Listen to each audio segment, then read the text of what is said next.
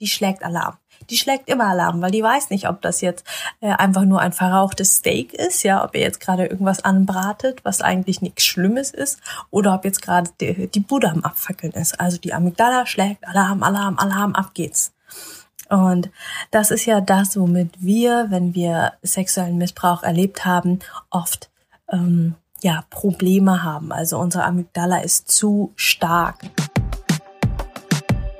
Hi und herzlich willkommen im MeToo Podcast, dem Podcast für Opfer und Betroffene von sexueller Gewalt. Ich bin Mai Mühren und ich führe dich hier durch. Bitte, bitte sei achtsam mit dir beim Hören des Podcasts. Wenn dich die Inhalte triggern, such dir auf jeden Fall Hilfe, denn das Schweigen hat ein Ende. Hi und herzlich willkommen zu einer neuen Folge. Heute gibt's mal kein Interview, sondern wieder ein bisschen My Talk. Heute gibt's ja eine wissenschaftliche Ladung. Nachdem ich so, so, so viel gutes Feedback von euch zu der Podcast-Folge Nummer 10, wie Trauma sich auf der Zellebene im Körper und im Gehirn abbildet und was Flashbacks eigentlich mit uns machen. Ähm, nachdem ich da einfach so, so viel gutes Feedback zu bekommen habe und ganz, ganz viele Nachfragen, nämlich, okay, jetzt haben wir die Info, aber wie geht's denn jetzt weiter? Was machen wir damit? Habe ich mir gedacht, ich ja, drehe da einfach noch eine Folge dazu und ähm, ja, jetzt gehen wir ein bisschen mehr ins Detail, wo wir vorher einfach erstmal im Verstehen waren in der Folge 10. Äh, was passiert da eigentlich im Körper und was sind Flashbacks eigentlich? Was macht unser Körper da mit uns? Oh, jetzt läuten die Glocken. Spannend, ob man das später hört. ah, ich drehe gerade mit offener Fenster. Offenem Fenster ist einfach gerade super, super schönes Wetter. also, ähm, genau. Und heute schauen wir uns an, welche drei Gehirnareale wir eigentlich haben und wie wir die nutzen können, um unsere Amygdala, ihr erinnert euch daran, ähm, die unseren inneren Rauchmelder, der unseren innen, inneren Wächter, der aufpasst. Ähm, genau, wie wir die beeinflussen können, welche Methoden es gibt. Und ich nehme schon mal ein bisschen was vorweg. Ihr könnt es fast erahnen. Meditation gehört dazu, Yoga gehört dazu, Acro-Yoga, Massage. Ähm, aber da erzähle ich euch später mehr dazu. Also, ab geht's. Eine schöne Wissensfolge. Fangen wir mit den drei Gehirnarealen an. Also, ähm, vielleicht Erinnert ihr euch ganz, ganz dunkel aus dem Bio-Unterricht? Äh, ich habe mich sehr, sehr dunkel erinnert, so dunkelschwarz. also da waren noch Erinnerungen, aber damals war das für mich einfach gar nicht so interessant. Ich dachte, uh, boring, langweilig. Aber eigentlich ist das ziemlich cool, was, äh, was unser Gehirn eigentlich so ist. Also unser Gehirn besteht eigentlich aus drei unterschiedlichen Teilen. Wir haben das Reptiliengehirn, also ihr könnt euch vorstellen, dass das Gehirn so ähm, wie so eine Zwiebel quasi, das, das Innerste was so auf unserer Wirbelsäule quasi so ganz, ganz innen aufliegt, das ist unser Reptilienhirn. Das ist zu unserer Geburt schon voll funktionsfähig. Also das entsteht quasi schon fertig im Mutterleib.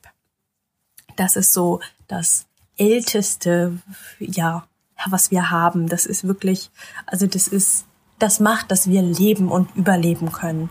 Und da befindet sich zum Beispiel das autonome Nervensystem drin. Also alles, was wir, was unser Körper tut, ohne dass wir etwas dazu tun müssen. Ja, atmen.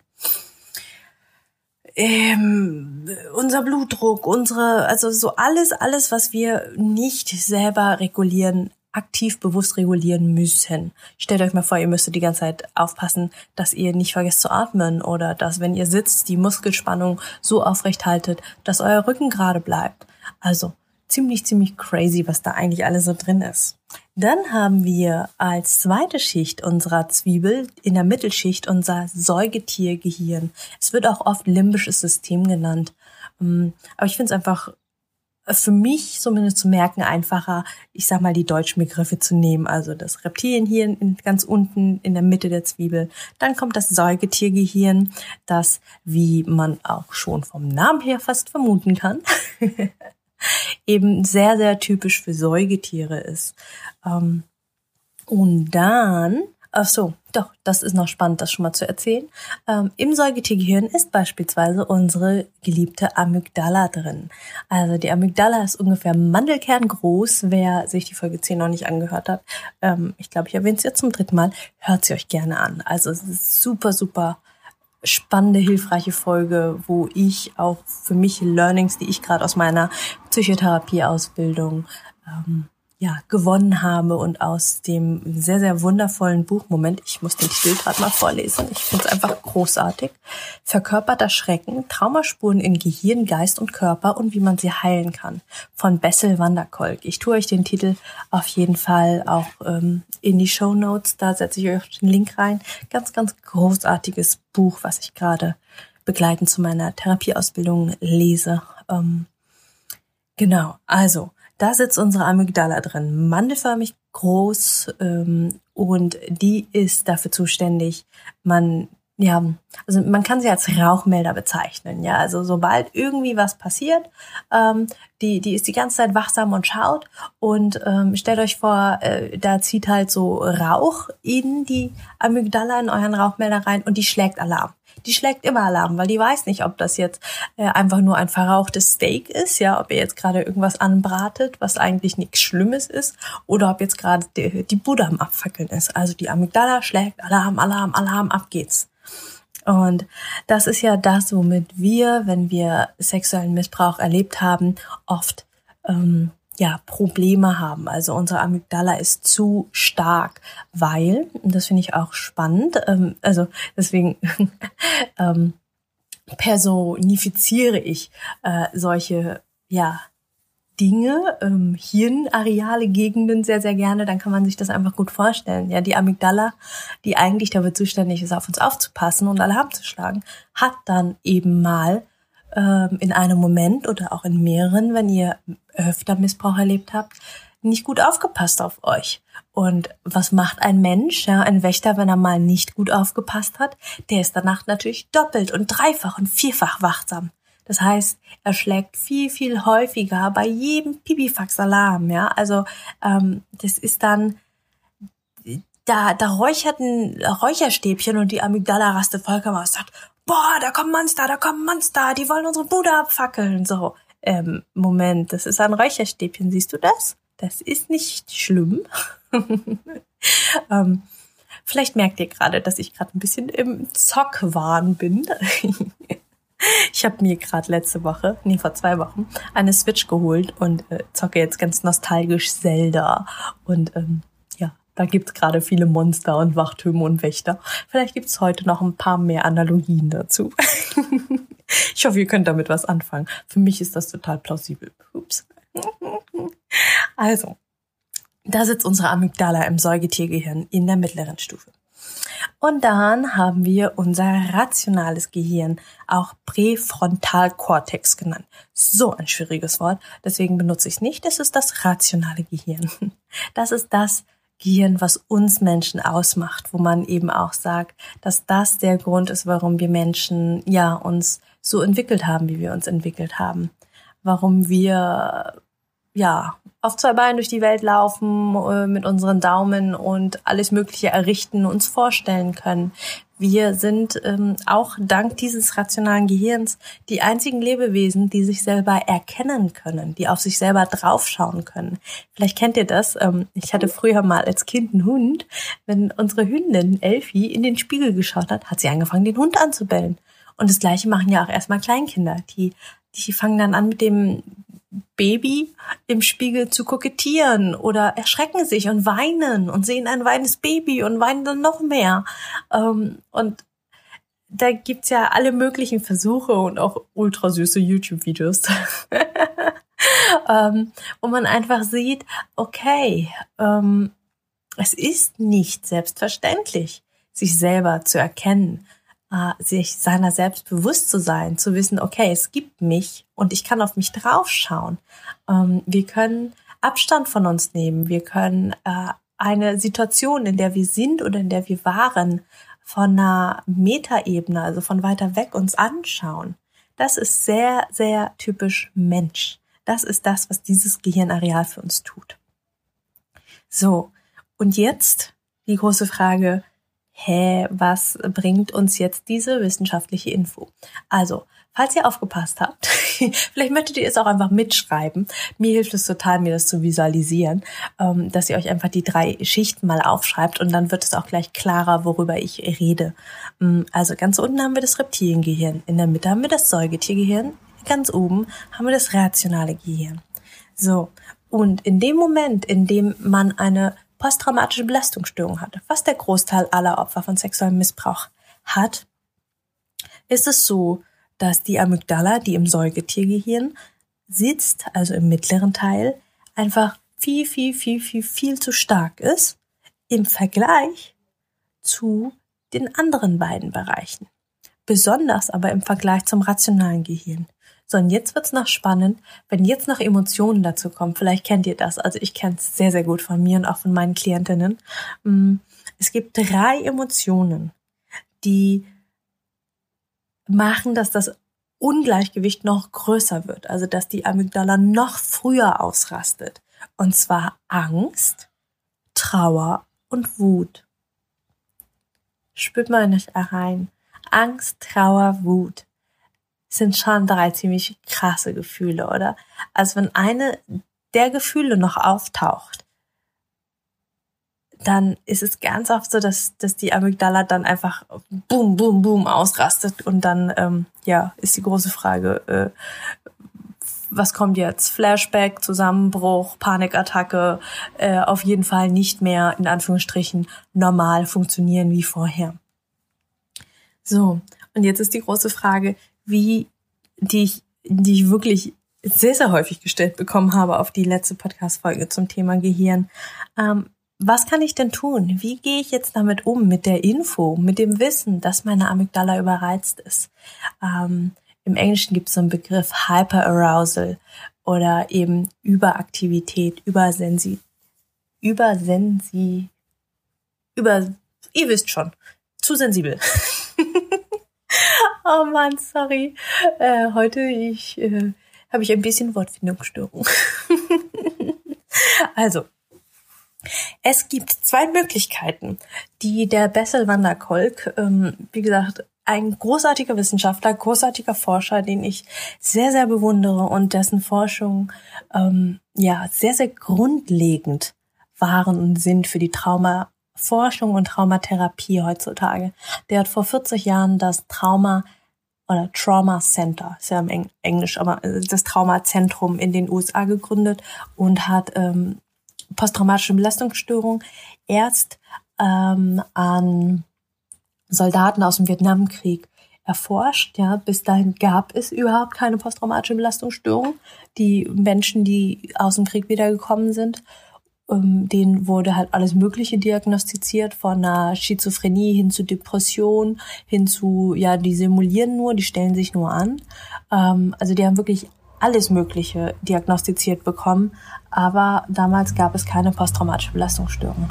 Die hat er ähm, eben sehr, sehr groß miterforscht und ähm, dann eben über seine Arbeit hinweg eben auch festgestellt, dass äh, es eben auch Frauen dieser oder Menschen, aber ihr wisst, ich meine hier, wenn ich äh, im Podcast von Frauen spreche, ja auch Männer mit.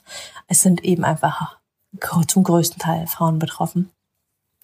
Ähm, hat er dann eben auch festgestellt, dass posttraumatische Belastungsstörungen dann eben auch Opfer von sexuellem Missbrauch betreffen und zwar sehr, sehr, sehr, sehr stark. Also, er sagt, es gibt zwei Möglichkeiten, an das Thema ranzugehen, wie ich meine Amygdala wieder runterregulieren kann, wie man damit in seinem Alltag umgehen kann. Ähm, zwei Möglichkeiten. Und ähm, wer also ich, als ich die, sorry, ich, äh, so viele Zwischenkommentare heute. Als ich das zum ersten Mal gelesen habe, dachte ich so, hä, erinnert mich total an äh, mein BWL-Studium. ähm, Top-down und Bottom-up-Methoden. Ähm, es wird klarer, wenn ihr, äh, wenn wir jetzt reingehen. Also es gibt einerseits die Top-Down-Methode, also von oben nach unten, Top oben, Down unten. Ähm, und da geht es darum, dass wir über unser rationales Gehirn, was ja oben, also überhalb des Säugetiergehirns ist, runter auf die Amygdala schauen und die von oben runter regulieren. Also in dem Moment, in dem unsere Amygdala, die ja im Säugetiergehirn ähm, sich befindet, also im mittleren Teil, in dem Moment, in dem die ausrastet, bringt es nichts, wenn wir versuchen, innerhalb des Gehirnareals zu arbeiten, weil das Gehirnareal vollkommen am ja, ausrasten ist da fällt mir gerade gar kein besseres Wort ein, ausrasten. Die ist einfach vollkommen all over the place und da kann man nicht viel mit ihr reden. Ja, stellt euch eine kleine süße Amygdala vor, die gerade im Kreis läuft und schreit: Wir sterben, wir sterben, wir sterben. Mit der können wir nicht viel klären. Ähm, was aber funktioniert, ist top-down. Wir gehen in das rationale Gehirn hinein und das rationale Gehirn wird auch oft als Wachturm bezeichnet. Also während die Amygdala eher so der Rauchmelder ist ähm, oder eben der überaktive äh, Wächter, der bei allem Alarm schlägt, ist der Wachturm, der schaut von ganz, ganz weit oben. Also ähm, der steht, da ist halt ein, keine Ahnung, 10, 20, 30 Meter hoher Wachturm und der schaut auf alles runter. Und genau darum geht's, zu lernen, aus der Situation rauszugehen. Man im NLP, in der neurolinguistischen Programmierung, ist auch eine ganz, ganz tolle Therapie- und Coaching-Methode, spricht man von Assoziation und Dissoziation. Wenn ich vollkommen in der Situation drin bin, dann bin ich voll assoziiert. Dann habe ich voll die, dann bin ich einfach so, so sehr im Gefühl und in der Situation drin.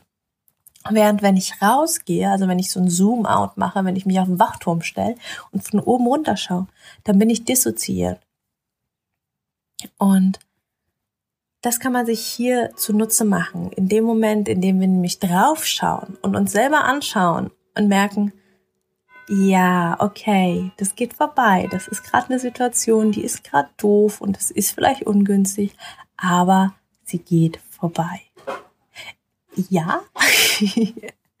ähm, wenn, wenn ihr das kennt mit dem Ausrasten und mit den Problemen der posttraumatischen Belastungsstörung, werdet ihr jetzt bestimmt sagen, ja, mal, das klingt ja alles ganz easy, aber wie mache ich denn das? Wie geht denn das jetzt? Und I feel you so much.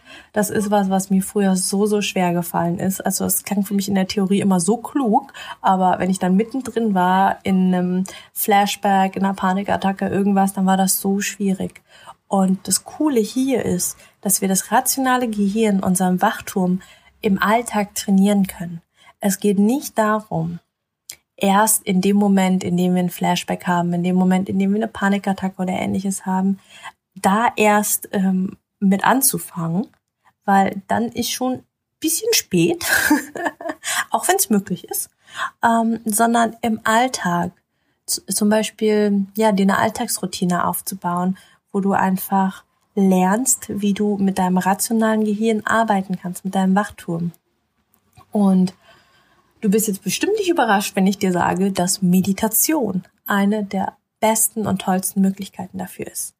Und das Coole ist, Meditation war ja ganz, ganz lange irgendwie als äh, ja, ESO-Hippie bla bla verschrien und so seit, sagen wir mal, zehn Jahren wird das, ja, das Themenfeld Achtsamkeit und Meditation ja viel, viel stärker von der Wissenschaft erforscht. Und ja, mittlerweile ist bewiesen, Meditation unterstützt das rationale Gehirn. Es macht, dass das rationale Gehirn stärker wird und sich dadurch eben besser gegen die Amygdala durchsetzen kann. Ja, wenn die Amygdala dann immer wieder ausrast, sagt Alarm, Alarm, dann äh, steht der Wächter oben auf dem Wachturm und sagt, chill mal, das ist nichts Böses. Guck mal, das ist ein Wurm. Der tut dir nichts. Und deswegen einfach hier, ja, es wird irgendwie auch so ein bisschen so eine Tippfolge. Also ich werde ganz, ganz viele Tipps und Ratschläge geben. Schaut, was ihr für euch mitnehmen könnt und wollt. Aber Meditation, wenn ihr was mitnehmt hier aus der Folge, dann nehmt euch Meditation mit. Und ich weiß, wie unglaublich schwer Meditation ist gerade wenn man mittendrin ist, gerade wenn man Angst hat, alleine mit sich und seinen Gedanken zu sein. Und gerade dann ist das so, so hilfreich und gut. Schaut, dass ihr eine Meditationsroutine entwickelt. Ähm, eine App, die ich von Herzen empfehle, ist Headspace. Geschrieben wie Kopf, und Platz, Headspace. Ähm, die haben auch Gratis-Meditationen drin äh, und kosten ansonsten, keine Ahnung, irgendwas zwischen 5 und 10 Euro. Ich habe es gar nicht mehr im Kopf. Ich benutze die App seit, ich glaube, drei oder vier Jahren. Und es ist für mich wirklich meine aller, allerliebste Meditations-App geworden, weil sie eben geführte Meditationen haben. Sie haben sogar Meditationen zu ganz bestimmten Themen, so wie Stress, Schlaf, ähm, Produktivität, also wirklich zu ganz, ganz unterschiedlichen Themen haben die Meditation oder sogar Meditationspakete. Ähm, damit habe ich zum Beispiel angefangen. Ich habe mir dann einfach das Basic-Paket ähm, das ist so ein 30 Tage Meditieren-Paket und dann gibt's einfach 30 Tage äh, musst du einfach nur die App öffnen und auf Play drücken und dann setzt du dich hin und meditierst fünf Minuten. Und das Coole ist echt, es gibt super kurze Meditationen, die sind nur so zwei oder fünf Minuten lang und dann gibt's so super lange, die dann irgendwie 20 oder auch eine Stunde gehen. Und da kannst du ähm, mit der App super, super gut regulieren und schauen, wie viele Minuten, also wie lang soll die Meditation heute für mich sein. Und wenn du es hinbekommst, dass du wirklich jeden Tag ein paar Minuten meditierst, verspreche ich dir, dass es besser wird. Dass du, wenn du dann in akute Situationen kommst, wo deine Amygdala ausrastet, dass es dann einfacher wird. Nicht sofort und es ist auch kein Allheilmittel, aber es ist ein echt, echt krasses Multifunktionswerkzeug. Und ähm, Ah, genau. Ich glaube, ich, glaub, ich werde nochmal eine Sonderfolge zur Meditation drehen, wie Meditieren eigentlich funktioniert. Aber wenn in dir sich gerade alles sträubt und du sagst, ich kann nicht meditieren, meditieren funktioniert nicht für mich, Meditation ist schrecklich und scheußlich, I feel you so much. Ich habe Meditieren früher gehasst. Ich habe es nie, nie, nie, nie, nie hinbekommen, bis ich dann dann irgendwann mal wirklich musste, weil bei mir nichts mehr ging. Ich dachte immer, meditieren sei rumsitzen, an nichts denken, om machen und äh, ja, irgendwie fand ich das ultra doof. Bis ich dann neue unterschiedliche Werkzeuge an die Hand bekommen habe und gelernt habe, Meditation ist so, so viel mehr. Meditation ist Achtsamkeit. Meditation ist, oh, da kommt ein Gedanke.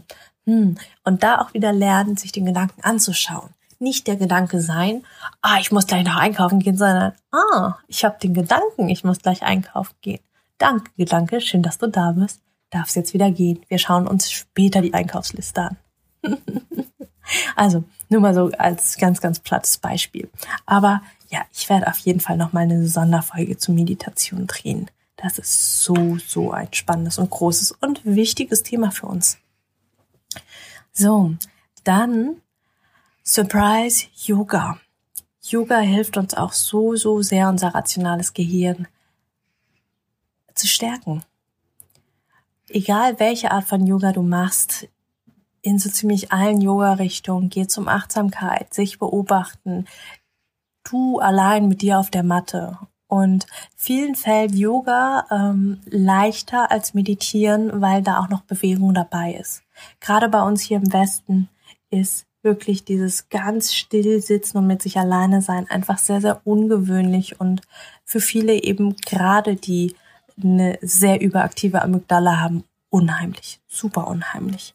Deswegen vielleicht einfach mal mit Yoga ausprobieren. Entweder einfach in einem Yoga-Studio bei dir in der Nähe, dir mal eine Probestunde, Probewoche, Probenmonat machen, je nachdem, was die da bei sich gerade anbieten. Oder ähm, dir eine App runterladen, YouTube-Videos schauen. Ich kann da leider gar nicht so viel empfehlen, weil ich selber ähm, ja gar nicht online Yoga in dem Sinne mache. Zumindest nicht mit der App, nur mit äh, Lehrern, die ich dann aber auch schon kenne und bei denen ich auch im Live-Unterricht war. Ja, und als Akut-Tipp, ja, also wenn die Amygdala denn dann vollkommen ausrastet, dann versuche zu beobachten. Versuch dich von oben anzuschauen. Versuch zu schauen, was ist da gerade, wo stehe ich, wer bin ich und ähm, ist das wirklich gerade ein Grund, weswegen ich ausrasten sollte? Ja, also manchmal hat, ist das ja vollkommen gut, dass wir eine Panikattacke bekommen, dass jetzt gerade äh, nichts funktioniert und alles im Ausnahmezustand sein muss, darf, soll. Und manchmal ist es einfach, ja, überaktiv, unnötig. Amygdala, chill mal. so, und dann kommen wir zum Bottom-up. Also, wir haben, ja, ihr könnt es euch schon fast denken, wir haben eben gerade ganz, ganz viel darüber gesprochen, wie wir unsere Amygdala von oben, vom rationalen Gehirn her bearbeiten können. Und jetzt ist die Frage, ähm, wie können wir es denn von unten, vom Reptiliengehirn aus bearbeiten? Und ich habe ganz am Anfang der Folge schon gesagt, dort befindet sich unser autonomes Nervensystem. Und es gibt eine Sache in unserem autonomen Nervensystem, was wir entweder bewusst steuern können oder eben es dem Nervensystem überlassen können, das einfach unbewusst zu tun. Das ist unsere Atmung. Wir können entweder ganz bewusst und aktiv atmen oder, ähm, wie es wahrscheinlich die meisten Menschen tun, den gesamten Tag über gar nicht an Atmen denken, sondern unser Körper macht einfach. Und das Coole ist, dadurch, dass Atmung so eine, ja, ich sag mal, lebenswichtige Funktion in unserem Körper ist, kann sie uns helfen, die Amygdala wieder runterzuholen. Ihr kennt's vielleicht, ähm, so der Klassiker aus Filmen, wenn jemand anfängt zu hyperventilieren, dann bekommt er so eine Tüte an den Mund und muss halt in diese Tüte reinatmen. Und ich habe mich als Kind immer gefragt, was soll denn das bringen? Hä, warum, warum atmet der in die Tüte rein? Und erst viel, viel später habe ich verstanden, ah, okay, die Tüte macht, damit, dass man bewusster atmet, weil man sieht dann, wie schnell man eigentlich ein- und ausatmet. Ja, wenn jemand da so irgendwie in die Tüte reinatmet, dann sieht die Person das, weil sie kriegt ein optisches Feedback über die Tüte, die super schnell äh, sich klein macht, groß macht, klein macht, groß macht. Und dadurch reguliert sich der Körper einfach schon automatisch selber und fängt dann an, langsamer zu atmen und längere Atemzüge zu machen. Und in dem Moment, in dem sich unser Körper, also wirklich unsere Körperfunktion beruhigt, sendet sie das Signal an die Amygdala, sagt, also bei uns ist alles chillig, was ist bei euch da los? Und ganz oft kann es dann funktionieren, dass die Amygdala dann sagt, ähm, okay, ihr habt recht. Ja, also Atmung sowohl als Akuthilfe, ja, also äh, denkt wieder an die Person mit der Panikattacke, die hyperventiliert. In dem Moment, in dem es akut ist, besinnt euch auf eure Atmung. Ich weiß, es kann unglaublich schwer sein. Ich weiß schon, wie oft mir dann äh, von irgendwie Menschen neben mir gesagt wurde, Mai atmen. Und ich so, und erst dann wieder, ja, die Erinnerung kam, ja, Atmung hilft. Also atmen, atmen, atmen. Und auch das kann man üben. Ähm, das ist auch ein Teil im Yoga. Das nennt man dort Pranayama. Also ganz bewusst in die Atmung reingehen. Da gibt's dann unterschiedliche Atmen, Atem. Rhythmen, wie man dann irgendwie zweimal ein, einmal aus oder durch die rechte Nase ein, durch die linke aus. Also da gibt's ganz, ganz viele unterschiedliche ähm, Methoden. Überfordert euch da nicht. Das ist äh, im Prinzip gibt es, geht es bei allem darum, einfach ähm, in eine bewusste und achtsame Weise zu kommen, in der man sich und seinen Atem beobachten lernen kann und ihn eben steuern lernen kann. Ja, also das Beobachten rationales Gehirn, das Steuern, Reptiliengehirn. So, dann gibt es noch den Aspekt der Bewegung.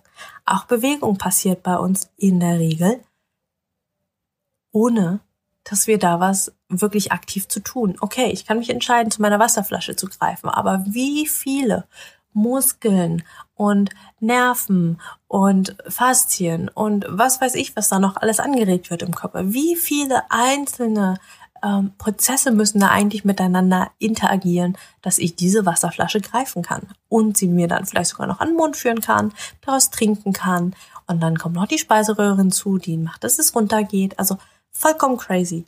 Und Bewegung können wir da eben auch so, so gut nutzen für uns, indem wir einerseits ins Yoga gehen, ne, auch da wieder. Ähm, Yoga super, super gut und wichtig.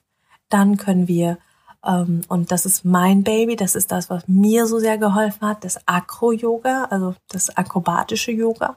Mm, das ist sowas wie Partnerakrobatik gemischt mit Yoga. Mm, da tue ich auch, euch auch nochmal einen Link in die Show Notes rein. Moment, ich schreibe es mir gerade mal auf. Mm, das ist super, super cool, um da in eine Bewegung reinzukommen, in eine vertrauensvolle Bewegung, weil ganz, ganz viele Menschen, die Missbrauch erlebt haben, haben Probleme mit Berührung, sie haben Probleme mit Vertrauen, äh, mit Loslassen. Und ähm, ja, I feel you, hatte ich alles.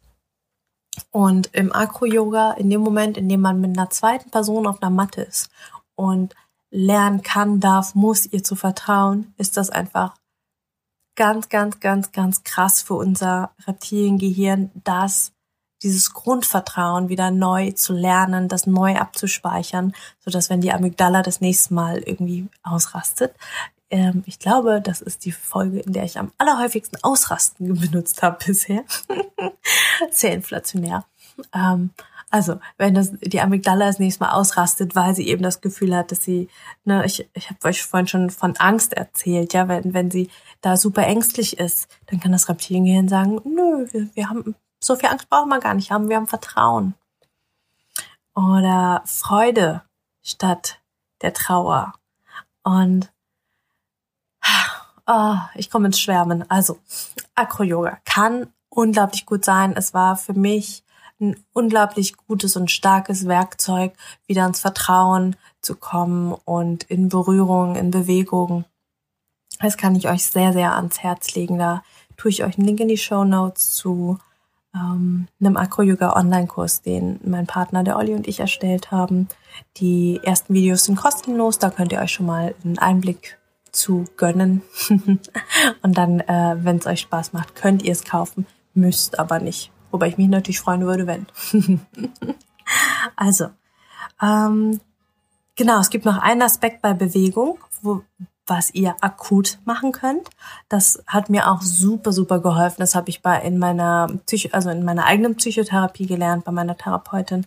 Ähm, wenn es akut ist, kommt in Bewegung.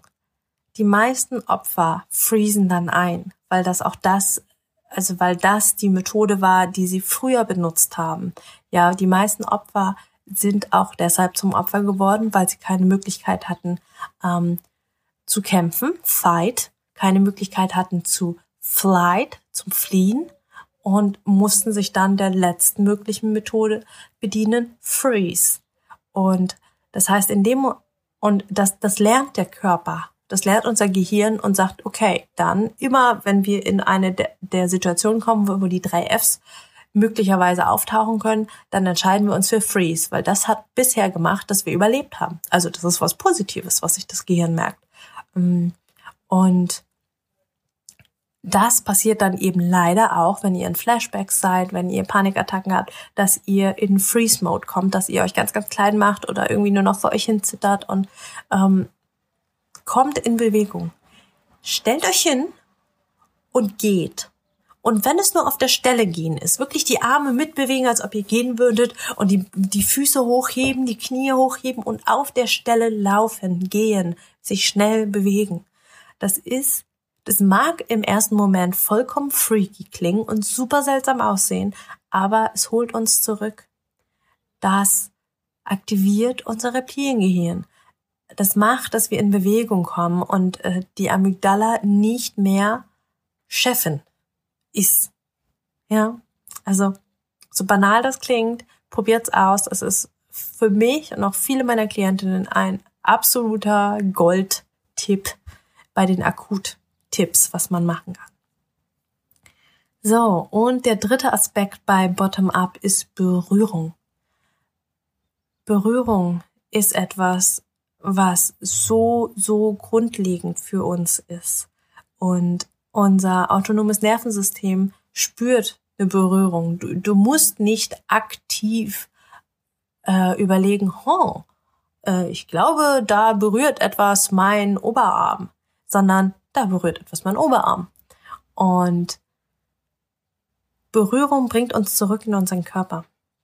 Das heißt, du kannst entweder jetzt wieder übers Acro-Yoga gehen, ja, also da bist du mit einem anderen Menschen, da berührst du, da lernst du, dass Berührung etwas Positives ist, sein kann und darf. und dann gibt's die Möglichkeit, ähm, was mir auch sehr geholfen hat, die Thai-Yoga-Massage. Da haben wir auch, ein, ja, ich glaube, ein, ja, ein kurz, einen kurzen Abschluss in unserem Acro-Yoga-Online-Kurs, wo man auch eine Thai-Massage-Sequenz lernt. Aber ihr könnt natürlich auch einfach in zu Workshops oder Ähnlichem gehen und dort ja mit vielleicht eher ähm, mit einer Vertrauensperson mitnehmen und dann massiert ihr euch nur gegenseitig, aber da in eine liebevolle, achtsame Art und Weise ähm, ja ins sich gegenseitig berühren kommen. Das ist so, so, so, so wichtig und so schön. Mm. Und hier der Q-Tipp, ihr könnt euch auch immer selber berühren. Ja, also wenn die Amygdala ausrastet, ihr in einem Flashback seid, ähm, versucht euch selber zu berühren. Ihr könnt euch über den Arm streicheln, übers Gesicht, ähm, klassischerweise auch euch kneifen, ja, also einfach so, dass ihr, dass der Körper spürt, ah, hier, ich, hier ist ein Körper und ich spüre mich und ich werde berührt oder ich berühre mich selber. Und damit holt ihr ihn auch wieder zurück. Denn wenn ihr euch an die letzte Folge zum Gehirn erinnert, in dem Moment, in dem ein Flashback passiert, seid ihr nicht mehr im Hier und Jetzt, sondern euer Gehirn versetzt euch in die Situation, wo das Trauma passiert ist. Und zwar eins zu eins. Alle Gehirnareale arbeiten so, als ob es so wäre, wie in dem Moment, in dem das Trauma passiert ist. Okay, das war's mit der Folge zum Thema wie ist das eigentlich jetzt mit dem Gehirn? Wie gehe ich mit dem Gehirn und dem Wissen um, darum, was dort passiert und wie kann ich denn jetzt die Amygdala bearbeiten, dass sie aufhört oder nicht mehr so stark arbeitet und nicht mehr so stark ist und andauernd die anderen Gehirnareale overruled, überschreibt und ihnen sagt, wo es lang geht. Also, nochmal kurz zusammengefasst. Was sind Akutmöglichkeiten für euch, wenn ihr mittendrin seid? Ihr könnt üben, in die Beobachtung zu kommen und euch von oben anzuschauen. Ich weiß, das ist schwer, es kann aber funktionieren. Ihr könnt in eine Tüte atmen oder einfach ganz bewusst euren Atem spüren, sehen, euch eine Hand auf den Bauch legen oder auf den Brustkorb und atmen. Ihr könnt in Bewegung kommen, indem ihr zum Beispiel auf der Stelle geht oder euch durch den Raum bewegt und ihr könnt euch selber berühren. Also euch selber anfassen, streicheln, kneifen, irgendwas. Und die Akutsachen sind aber wirklich nur, ich sag mal, Pflasterchen. Ja, also in dem Moment, um euch wieder zurückzuholen, um wirklich, um wirklich wieder zurückzukommen zu einem, ich sag mal, halbwegs normalen Zustand, wo die Amygdala euch nicht mehr ja, euren Alltag bestimmt, euch dauerhaft in Angst, Panik, Flashbacks versetzt, ist es wichtig, ist es super wichtig, dass ihr eine Routine für euch aufbaut, dass ihr ähm, euren anderen Gehirn Möglichkeiten gebt, ja, stärker zu werden. Also stellt euch vor, die haben alle Muskeln, ja, die haben alle Muckis und die Amygdala ist irgendwie der Anabolika-Typ, ähm, der da irgendwie super, super breit ist und alle rumkommandiert. Und die anderen beiden Gehirne, das rationale Gehirn und das Reptiliengehirn, sind eher so, ja, das sind eher so die Lauchis, die Geeks, die sich halt rumkommandieren lassen und sagen, na gut, wir wissen es zwar besser, aber wir wollen uns lieber nicht verschlagen lassen. Wir äh, drücken lieber unser Pausenbrotgeld ab. und ihr könnt eben ganz, ganz bewusst die anderen Hirnareale unterstützen im Training, sie ins Fitnessstudio schicken, sie ins Training schicken, dass sie lernen, selbstbewusster zu werden, dass sie stärker werden, dass sie aber auch lernen, sich durchzusetzen. Ja, also ihr könnt sie auch ins Rhetoriktraining schicken. Sie müssen ja nicht nur auf körperlicher Ebene gegen die Amygdala kämpfen können. Die können sie ja auch einfach in Grund und Boden diskutieren oder ihr bessere Argumente liefern oder ihnen ihr zeigen, dass ihr Plan besser ist. Ja, und dafür ist es super wichtig, dass ihr eine Routine aufbaut, dass ihr zum Beispiel meditieren lernt, dass ihr ins Yoga geht, dass ihr ähm, regelmäßig Atemübungen macht, dass ihr auch gerne Acro-Yoga und oder Thai-Massage lernt, dass ihr wirklich regelmäßig ins Training geht. Ja, also ihr kennt das sicherlich von Leuten, die ins Fitnessstudio gehen, die gehen dann äh, einmal im Monat und pumpen dann super hart und äh, haben dann ultra die Muskelkater und äh, gehen dann deswegen erstmal wieder einen Monat nicht mehr, ähm, weil das tat so weh und es war so anstrengend. Also überanstrengt euch nicht, habt keinen zu großen Perfektionismus. Ah, das muss jetzt aber und ich muss jetzt jeden Tag instant 30 Minuten meditieren. Auch ich meditiere nicht jeden Tag. Es hat mir am Anfang sehr geholfen, zumindest ähm, ich sag mal, die ersten 30 Tage jeden Tag zumindest irgendwie fünf Minuten zu meditieren und wenn es vorm ins Bett gehen ist, weil ich es den ganzen Tag über vergessen habe. Aber es hilft so sehr und die Routinen machen was mit unserem Gehirn. Ja, also vielleicht kennt ihr das Bild von den Nervenbahnen, die sich verändern dass Wege, die man am Anfang, also die man noch nie gegangen ist oder nur ganz, ganz selten geht, dass die eher wie so Trampelpfade durch den Dschungel sind. Und je häufiger man die geht, je häufiger man sie benutzt, desto mehr baut das Gehirn sie aus, desto stärker werden die Nervenverbindungen ausgebaut, bis es irgendwann vielleicht sogar Autobahnen sind. Und genauso ist es eben auch. Je häufiger ihr meditiert, Yoga macht, Akro-Yoga macht, Thai-Massage macht, was auch immer, je häufiger ihr das macht, desto einfacher und schneller wird's und desto besser kommt euer Körper, euer Gehirn, euer Geist an die Informationen ran, die ihm dann in den Akutsituationen helfen. So. Das war eine vollgeballerte Info- und Wissensfolge. Ich hoffe, ihr habt einiges für euch mitnehmen können. Ich freue mich jederzeit über Feedback und Fragen.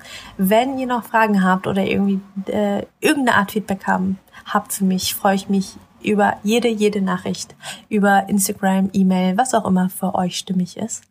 Und ich freue mich über Support, also sowohl, ähm, dass ihr den Podcast teilt, also dass ihr anderen Frauen, also wenn ihr den Podcast an drei Frauen teilt, habt ihr mit sehr, sehr hoher Wahrscheinlichkeit so sagt die Statistik, einer schon geholfen, weil mindestens eine von ihnen sexuellen Missbrauch erlebt hat. Und wenn ihr mich monetär unterstützt, denn der Podcast ist zwar kostenlos, hat aber Kosten. Die trage ich aktuell komplett, ähm, weil ich sage, es ist mir super, super wichtig, dass dieses, ja, dieses Wissen rausgeht, die Informationen rausgehen, um, ja, um Frauen Menschen, Opfern zu helfen und auch Angehörigen. Ja, also auch der Podcast ist auch für Angehörige, Freunde, Partner, die sich fragen, äh, was geht jetzt eigentlich gerade bei meinem Partner, bei, bei den Menschen, den ich lieb habe. Äh, was geht da eigentlich ab? Also, ähm, wo war ich genau? Die, das ist mir so, so wichtig, dass ich gesagt habe, ich trage die Kosten erstmal selber und schaue, wie man sie dann umverteilen kann. Und deswegen habe ich auf meiner Webseite äh, zwei Links stehen. Die findet ihr direkt, wenn ihr draufklickt und auf den Reiter mh, UnterstützerInnen werden klickt. Da könnt ihr mir entweder einmalig einfach was über PayPal zukommen lassen, da freue ich mich mega. Oder ihr unterstützt mich sogar monatlich. Da habe ich die Webseite Steady, ist ein deutsches Unternehmen, um, wo ihr einfach monatlich über eine Bank, äh, über einen Bankeinzug mir einfach monatlich ein, ja, ich sag mal, ein Abo bei mir abschließt und dafür all die wunderschönen Informationen zur Verfügung gestellt bekommt. Mm. Genau, da würde ich mich riesig, riesig freuen. Und äh, eine Sache hatte ich noch. Genau, Sache Nummer drei. Ich weiß, eigentlich soll man zum Abschluss immer nur eine Sache sagen, aber naja, ähm, bei mir ist ja sowieso immer alles anders, ne? also, wenn ihr äh, das Gefühl habt, boah, ihr würdet voll gern mit mir arbeiten, ihr findet es cool, was ich erzähle, ihr vertraut mir, dann meldet euch gerne bei mir. Ich habe aktuell noch ein paar wenige Coachingplätze frei.